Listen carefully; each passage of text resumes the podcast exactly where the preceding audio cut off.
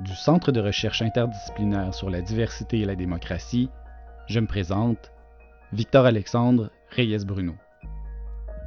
Vous écoutez la balado du CRIDAC. Jusqu'à la fin du mois, la balado du CRIDAC donne la parole à des chercheuses et chercheurs pour prendre la mesure des défis qui attendront le Québec dans le contexte post-COVID-19. Cette série spéciale, en collaboration avec la Presse Plus, est coordonnée par deux des membres du CRIDAC, Guy Laforêt, directeur de l'École nationale d'administration publique, et Jean-Philippe Warren, professeur à l'Université Concordia. Nous nous entretenons aujourd'hui avec Frédéric Bouchard, doyen de la Faculté des arts et des sciences de l'Université de Montréal et professeur de philosophie des sciences, sur l'importance de la recherche et de son lien avec la société.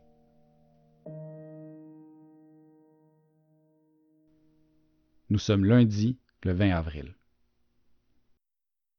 Monsieur Bouchard, merci de vous joindre à nous pour la balado du CRIDAC. Bonjour. Bonjour.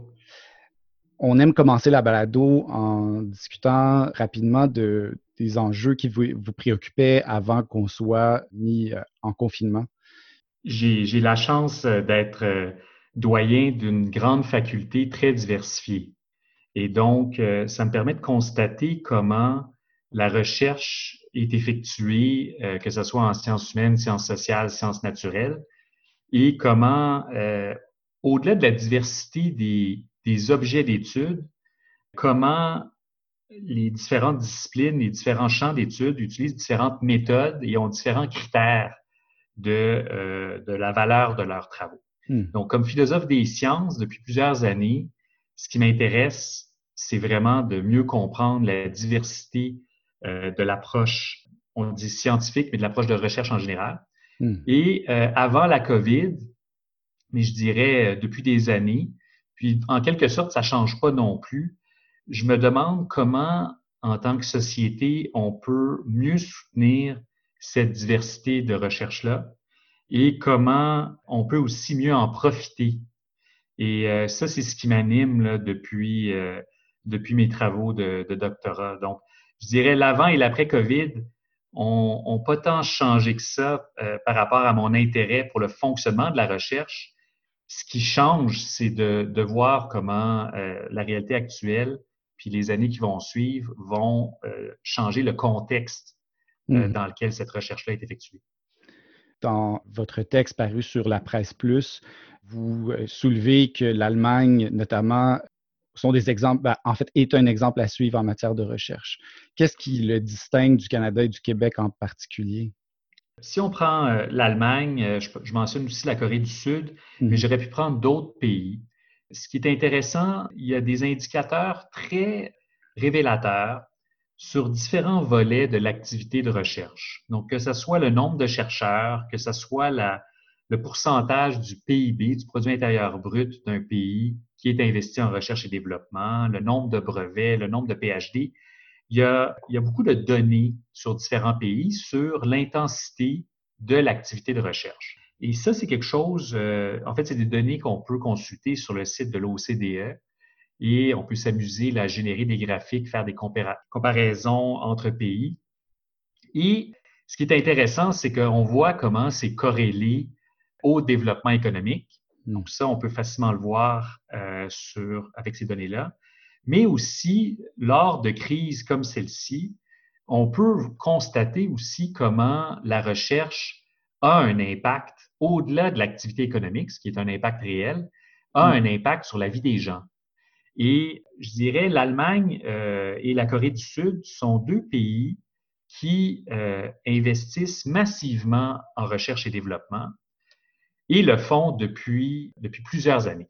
Hmm. Donc, lorsqu'arrivent soit des nouvelles opportunités économiques, soit des nouveaux défis sociaux, bien, ils ont plus de savoir pour les aider, mais ils ont aussi, puis ça c'est là je crois où c'est intéressant pour une crise comme la COVID, ils ont plus de talent. Ils ont des personnes hautement qualifiées pour faire de l'évaluation, que ce soit d'intervention clinique, que ce soit de, de nouvelles politiques de, distanciation, ainsi de suite, mais ils ont le talent pour évaluer la pertinence d'une approche d'une politique localement.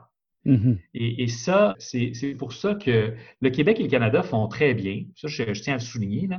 Euh, Québec et Canada investissent beaucoup en recherche, mais lorsqu'on compare à l'international, on voit que certaines locomotives, que ce soit économique ou développement scientifique et social, en fait, investissent beaucoup plus que nous. Mm. ce que je voulais exprimer dans la lettre, c'était que l'après-COVID poserait des défis pour toutes les sociétés.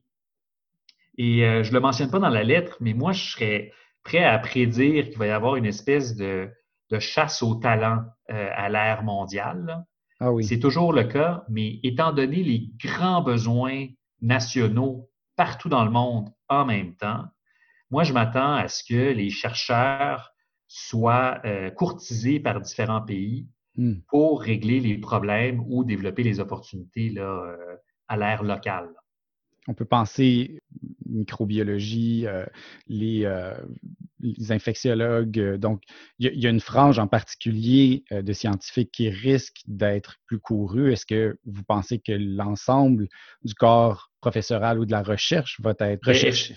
Oui, c'est ça. Est-ce que, est-ce que toutes les, sociétés vont être assez, je dirais, euh, avisées pour courtiser la diversité des chercheurs? Hmm. Ça, je ne le sais pas. Euh, mais je sais qu'ils devraient le faire.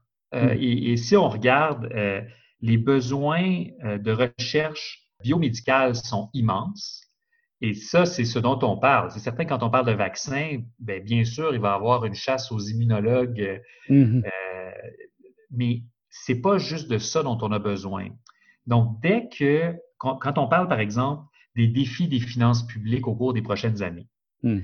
bien, comment on fait un système d'impôts dans ce nouvel horizon-là, où les finances publiques sont sous une pression inouïe, mais la démographie euh, ne suit pas de la manière qui nous aiderait le plus. Ben, je ne peux pas demander à un immunologue de me trouver cette solution-là.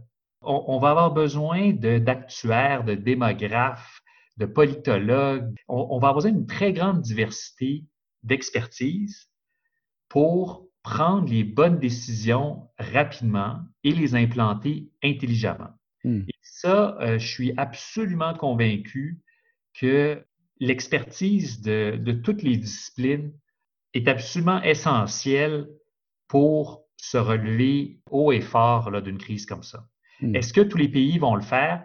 Je suis convaincu que les pays qui investissent beaucoup en recherche, euh, je prends l'Allemagne, l'Allemagne et la Corée du Sud, là, mais je ne dis pas que je voudrais qu'on fasse exactement comme eux, ce n'est pas ça le but, mais depuis des années, ils investissent de très grandes sommes, à la fois en recherche appliquée avec des contacts avec l'industrie.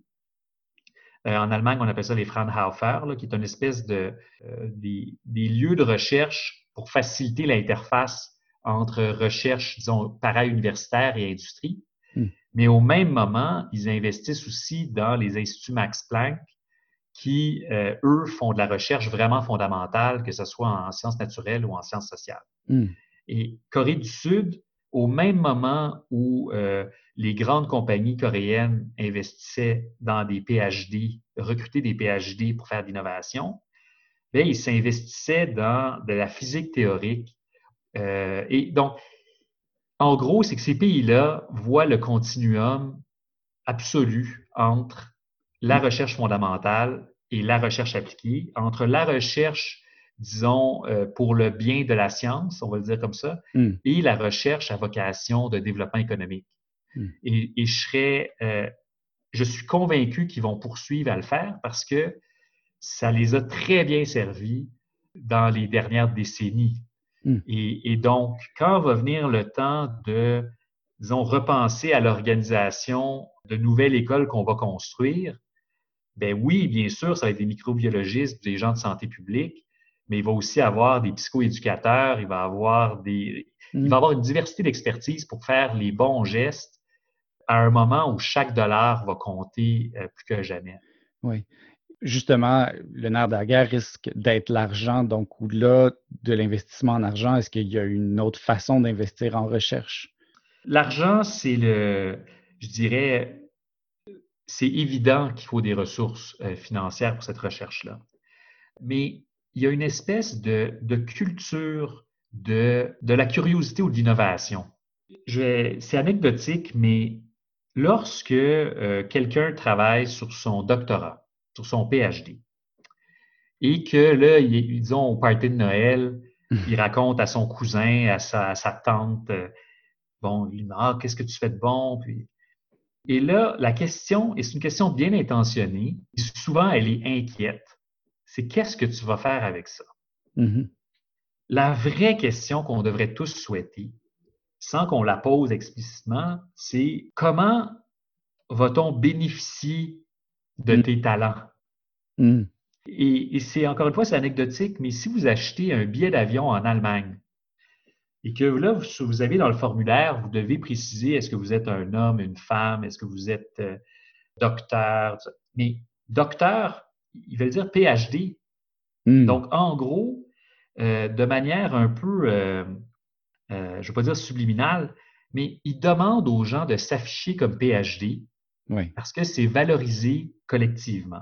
Hmm. Il y a eu un cas aussi il y a quelques années où un élu allemand avait menti sur le fait qu'il avait un PhD. Donc, il, il affirmait avoir un PhD alors qu'il n'en avait pas. Au Québec, puis au Canada, j'ai peur, puis peut-être que je suis trop euh, critique, mais j'ai l'impression que les gens cachent leur éducation parce qu'ils ont l'impression qu'ils euh, vont être perçus comme se prenant pour un autre. Et, ça, je dirais, au-delà de l'argent, il faudrait être fier et reconnaissant qu'il y ait plein de, je dis des jeunes, mais des jeunes et moins jeunes, qui souhaitent poursuivre des travaux avancés qui leur permettent de mieux comprendre le monde. Hmm. Puis ensuite, on devrait les recruter activement dans nos ministères, dans nos organisations. Donc, l'argent, c'est bien, mais je dirais euh, le respect, c'est mieux. Euh, mm. Si, toutes nos organisations euh, voyaient, comprenaient que c'est dans leur propre intérêt de recruter plus de gens qui ont des spécialisations, qui ont des compétences complexes, euh, je pense qu'on se relèverait, on se porterait beaucoup mieux comme société que si on, fait juste focaliser sur, disons, le nombre de brevets que ça peut générer. Mm dans le contexte de la COVID-19, on sent qu'il y a le meilleur et le pire de notre société qui ressort. Les fausses nouvelles, puis les théories du complot, euh, qui sont certainement dommageables pour la démocratie. Les experts, les institutions sont remises en cause par une certaine tranche de la population. C'est quoi le rôle des universités? C'est quoi le rôle des experts dans ce débat-là? Donc, ça, c'est très intéressant parce que on est, plusieurs sont, sont très préoccupés par disons, l'influence des fake news et leur capacité de contagion grâce aux médias sociaux. L'éducation avancée nous, nous, offre un genre de système immunitaire. Hmm. Euh, quand on parle de pensée critique, ben oui, c'est pensée critique par rapport à ce que euh, une forme d'autorité peut nous dire, mais c'est aussi une pensée critique face à des groupes plus ou moins bien intentionnés Hmm. qui essaie de nous influencer et prendre contrôle de nos actions. Et, donc, d'abord, l'éducation, ça, il n'y a rien de nouveau ou d'original là-dessus, mais euh, sa capacité d'émancipation des individus et des collectivités est colossale. Hmm. Donc, ça, on pourrait voir, euh, disons, le taux de propagation des fake news euh, selon différents niveaux d'éducation. L'éducation, ça ne rend pas plus intelligent, ça donne des outils. Donc, ces outils-là, dans un contexte où il y a beaucoup d'informations non validées, pas d'informations, de mensonges, hmm. Bien, on a les outils pour déconstruire ces discours-là. Donc, ça, c'est, je dirais, c'est le grand principe. De manière précise, je dirais, des crises comme ça nous rappellent la justesse de nos choix fait une différence. Hmm. Et, et, donc, c'est pas comme si, c'est pas grave si on, on, va à gauche ou à droite, qu'on aille en haut ou en bas, parce que de toute façon, on va se retrouver au même endroit. Mais si on se trompe par rapport à des mesures ou à une nouvelle politique publique, ben, il y a des gens qui peuvent mourir. Et, et donc, quand, quand on, on, a cette espèce de prise de responsabilité-là, euh, ce ne sont pas aux experts de décider, parce qu'on est en démocratie, il faut chérir ça. On, souhaite chérir la diversité d'opinion puis la liberté de prise de décision, hmm. mais ça nous responsabilise d'avoir la meilleure information possible, hmm. le meilleur éclairage possible avant de prendre ces décisions-là, parce que ça a un impact sur les autres. Donc, écouter les experts, ou du moins les entendre, c'est une responsabilité morale. Euh, et c'est, c'est pas juste de dire, ben là, moi, c'est pas vrai que je vais laisser euh, tel expert décider si je sors euh, jouer au basketball. C'est pas ça, là. C'est de dire, je vais décider ou nous allons décider collectivement. Mais comme ça a un impact sur la vie des autres, nous avons une responsabilité morale d'au moins prendre acte hmm. euh, ou d'écouter ou de, de, se laisser aviser par des gens qui ont étudié ce phénomène-là plus longtemps que nous. Hmm. Ensuite, comme démocratie, ben, on peut décider qu'on valorise autre chose, mais ne pas prendre très au sérieux les recommandations des experts. Puis je, dis bien prendre au sérieux, ça ne veut pas dire suivre exactement ce qu'ils disent, mais si on ne prend pas au sérieux ce que les experts nous disent, je crois que on, on ne remplit pas pleinement notre responsabilité morale envers autrui. Surtout que ces décisions-là ne sont pas prises dans le vide. On sait qu'à la santé publique, il y a un comité d'experts. C'est un peu de la même façon que le système scientifique fonctionne. Peut-être que c'est ça qui est mal compris au travers de la société. Exact. Une des, quand on regarde les, soit des groupes anti-vaccins ou euh, des climato-sceptiques ou des créationnistes, hmm. il, y a, des espèces de, de faux arguments récurrents qui est que, ah oui, mais là, ils nous demandent d'écouter béatement ce que les experts nous disent. Donc, ils, ah, ils nous demandent de faire un acte de foi envers les scientifiques. Hmm. Mais en fait, c'est très important de comprendre que la démarche scientifique a des, disons, des, méthodes autocritiques. Il y a un scepticisme mm-hmm. intrinsèque à la recherche. Mm-hmm. Et donc, ce n'est pas un acte de foi. C'est justement, euh, c'est une démarche ou un scepticisme, je dirais, méthodologique. Donc, mm. c'est, c'est pas qu'on présume que la personne nous ment, c'est qu'on présume que ces affirmations doivent être confrontées au réel ou confrontées euh, à des modèles. Et, donc, ça, c'est quelque chose qui est important, je dirais qu'on devrait tous, dont on devrait tous se rappeler. C'est que la, là, je dis la méthode scientifique comme si elle était homogène, c'est plus compliqué que ça, mais oui. l'approche de la recherche est une approche où il y a du scepticisme à chaque étape. Et c'est ce qui fait que le résultat a été confronté au réel ou au modèle d'une manière beaucoup plus vigoureuse qu'à peu près n'importe quelle autre affirmation dans la société. Hmm. Ça ne veut pas dire qu'elle est vraie, ça ne veut pas dire qu'elle est meilleure, mais ça veut dire que toute autre chose étant égale par ailleurs, elle est plus solide. Et, ça, euh, c'est quelque chose qui fait que l'expertise développée en contexte de recherche universitaire, là, là je suis plus pointu, là. Quand je parle de scepticisme organisé, ça opère dans recherche universitaire. Je serais pas aussi à l'aise de parler des mêmes mécanismes en recherche en contexte industriel. Elle n'est pas moins bonne pour autant, c'est juste qu'elle n'a pas les mêmes mécanismes de régulation. Mais la recherche universitaire, euh, que ce soit par l'évaluation par les pairs, que ce soit son, disons, selon les approches d'un certain type d'empirisme, euh, confrontation à l'expérience. Les affirmations des experts de nos universités ne sont pas nécessairement vraies, elles ne sont pas nécessairement meilleures, mais elles sont définitivement mieux justifiées.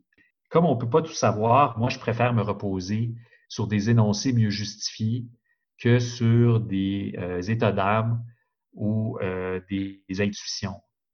Le défi, donc, pour euh, les chercheurs, euh, chercheuses universitaires sera probablement dans une meilleure communication au public. Est-ce qu'il y a une double responsabilité entre la société et les chercheurs ici? Il y a une double responsabilité. Donc, les, les chercheurs doivent être plus attentifs à comment la société comprend leurs actions. Et donc, s'ils sont en mesure de mieux le communiquer, tant mieux. Je ne pense pas que c'est à chaque scientifique de devenir vulgarisateur. Je ne pense pas que c'est ça l'objectif non plus.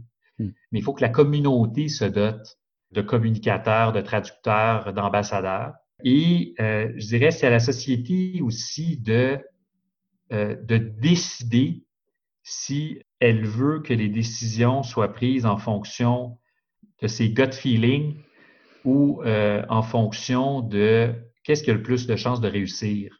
Et, accepter que ça ne marchera pas tout le temps puis qu'on va se tromper. Mais encore une fois, on a une bien meilleure chance de réussir avec en suivant des avis bien justifiés de juste aller au gris des, intuitions et des impressions. Mais c'est une, une responsabilité réciproque. Euh, il faut que la société s'intéresse plus à la recherche et il faut que la communauté de la recherche soit beaucoup plus attentive à comment euh, la société euh, perçoit ce qu'elle fait. Et les deux doivent garder une certaine autonomie aussi. Donc, c'est pour ça que je disais tout à l'heure, les décideurs ne doivent pas euh, juste déléguer leur autorité aux experts. les experts ne doivent pas essayer de prendre contrôle des décisions publiques les deux doivent rester en quelque sorte autonomes. C'est comme ça que les experts offrent des meilleurs avis. Hmm. Puis c'est comme ça aussi que les décideurs restent imputables et peuvent euh, idéalement incarner les, volontés de, la population. Hmm. Les investissements à venir, en votre texte, vous parlez d'un espèce d'empressement de récolter des fruits rapidement de, de cet investissement-là. On sait que le travail va se faire sur le long terme pour le développement de de vaccins pour répondre aux effets de la crise. Qu'est-ce que vous souhaitez pour la société québécoise à l'heure où on va commencer à, sortir du confinement? Je dirais, je suis confiant parce que le Québec a fait les bons choix dans le passé, donc euh, je ne vois pas pourquoi elle ne les ferait pas dans l'avenir. Je lui souhaite de, l'ambition, de la vision puis de la patience. Hmm. Euh, la recherche, la recherche produit des idées, des savoirs, des innovations, mais elle forme du talent. Hmm. Donc, même, même une grande expérience qui échoue a formé des gens qui seront extrêmement utiles pour notre société. Donc, mon inquiétude, puis ce n'est pas une inquiétude particulière pour le Québec ou le Canada, c'est pour tous les pays qui vont avoir à faire des choix difficiles de, finances publiques. Si on, par, euh, une certaine impatience ou par, par sentiment d'urgence, de, nécessité de, de gains économiques à court terme, si la seule métrique de succès de la recherche devient le développement économique à court terme, ben non seulement on ne l'aura pas, parce que les grands gains économiques, c'est la recherche souvent qui prend du temps, mais aussi c'est qu'on va perdre accès à du talent. Donc, on parle du vaccin, mais même les pays là, où il y a plein d'immunologues qui travaillent sur des vaccins, même s'ils ne réussissent pas, ou même s'ils réussissent après l'équipe qui aura réussi, ben, on va avoir des super immunologues qui vont nous aider de toute manière. Ce que je nous souhaite, c'est que lorsque viendra le temps, puis le temps va arriver bientôt, parce que le, Québec euh, a une stratégie québécoise en recherche et innovation, SQRI, qui va bientôt venir à terme. Donc, ça va bientôt être le temps de penser à la prochaine stratégie. Hmm. Avant ça, le Québec avait des PNRI, donc c'est une politique nationale de recherche et innovation. En tout cas, ça a porté différents noms euh, au, fil des années. Mais le Québec est assez avant-gardiste euh, en recherche et innovation là, pour, euh, pour la taille de notre société, de notre économie. Lorsque va venir le temps de développer la prochaine stratégie québécoise recherche et innovation, c'est légitime et important de se préoccuper du développement économique à court, moyen et long terme. C'est hmm. évident. Hmm. Mais il ne faudrait pas que la pression sur la finance publique nous fasse détourner toute notre attention vers des métriques de succès, que ce soit euh, juste des brevets ou que ce soit juste euh, euh, la contribution à, à, la productivité en entreprise, choses comme ça. C'est pas que c'est des mauvais indicateurs, c'est que ce sont des indicateurs partiels et que si on veut vraiment, vraiment être euh, innovant, compétitif, euh, heureux, euh, épanoui, ben, il faut s'intéresser aussi, par exemple, moi, une métrique facile, c'est le nombre de PhD dans une société. Hmm. Et, et, ça, c'est pas parfait, mais ça me dit à peu près combien il y a de jeunes experts en formation dans un pays donné. Puis ensuite, ces experts-là, j'espère qu'ils ne seront pas tous à l'université. J'espère qu'ils vont être au gouvernement. J'espère qu'ils vont être en entreprise, dans des OBNL. Euh, et, ça, je dirais, c'est ce que je nous souhaite. Je nous souhaite que pour la prochaine stratégie québécoise en recherche et innovation au Québec, au Canada, ça va porter d'autres noms, mais que on a plein de défis à relever. Ça va nous prendre le plus de talent possible, à la fois pour le développement économique, mais aussi le développement social. Et donc, comment, c'est ça qu'on pose plus la question, qu'est-ce que tu vas faire avec ce PhD-là, mais qu'on arrive à poser la question, euh, comment va-t-on pleinement profiter de la tête que tu as développée pendant ton PhD? Hmm. Monsieur Bouchard, merci d'avoir pris le temps de parler avec nous aujourd'hui. Merci. La balado du CRIDAC est rendue possible grâce au concours d'Olivier de Champlain, professionnel de recherche et coordonnateur du CRIDAC à l'Université du Québec à Montréal. Nous vous remercions d'avoir été à l'écoute. On se dit à demain.